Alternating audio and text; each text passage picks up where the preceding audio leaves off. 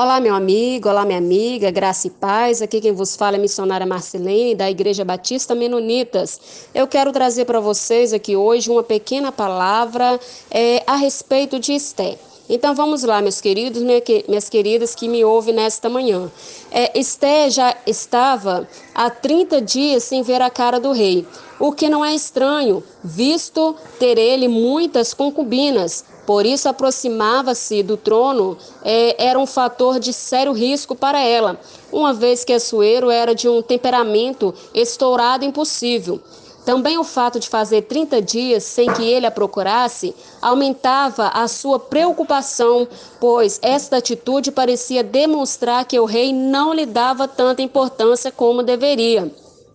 Mas Esté, ela estava determinada a salvar o seu povo, e quando tomou a decisão, disse: Irei ter com o rei, ainda que seja contra a lei. Se perecer, perecerei. Olha só, a determinação é um fator essencial para se alcançar os resultados pretendidos, e quando escorada numa firme confiança em Deus, o sucesso será sua natural consequência. Seja determinada, acredite no seu potencial e escore-se na sabedoria e na força de Deus, que sucesso será a sua recompensa. Esté não se atreveu a comparecer perante o rei sem ter é, comparecido primeiro à presença de Deus. E isso é muito importante.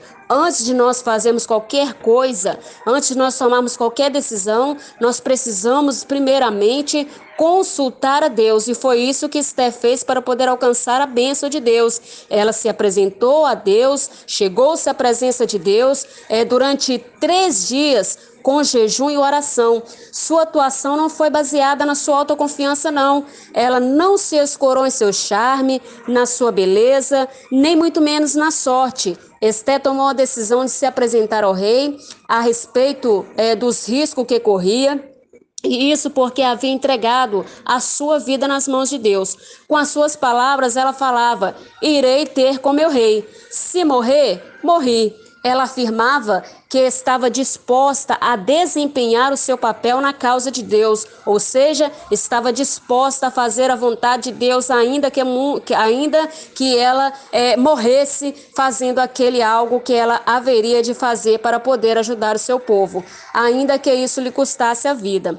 Esther do tipo de pessoa que não avaliava os riscos quando se tratava de fazer a vontade de Deus. Os riscos ela os deixava aos cuidados de Deus. Ela era daquela: se Deus é por nós, quem será contra nós? Ou seja, que nós possamos fazer a nossa parte e confiar no Senhor Jesus Cristo, porque quando nós estamos verdadeiramente fazendo a vontade de Deus, Ele vai nos surpreender, vai nos guardar e vai nos dar a estratégia certa para podermos lutar contra o nosso adversário né? Então é isso que eu quero dizer para você nesta manhã. E o mais interessante que eu acho, acho nessa pequena passagem, que depois que a rainha Estela se apresenta ali no pátio do Palácio Real e o rei já estava aquebrantado, né, pelo mover do Espírito Santo, ele estende o cetro de ouro, então aí era a hora dela poder agir. Então depois de todo esse processo é, que ela passou, que o povo judeu passou, então eles conseguiram finalmente a vitória sobre aquilo que Amã tinha feito contra a vida deles. E o mais importante que eu acho é nessa passagem é que depois da vitória, Esté e Mardoqueu estabeleceram dois dias de festa para que todos os judeus agradecessem a vitória alcançada. Os judeus ainda até hoje comemoram esta festividade estabelecida por Esté com a festa do Purim, plural de sorte. Possivelmente uma lembrança que Amã lançara a sorte para determinar a morte dos judeus. É uma lembrança da providência divina em favor de seu povo naqueles é, tão distantes dias, dias difíceis que eles enfrentavam por causa de Amã.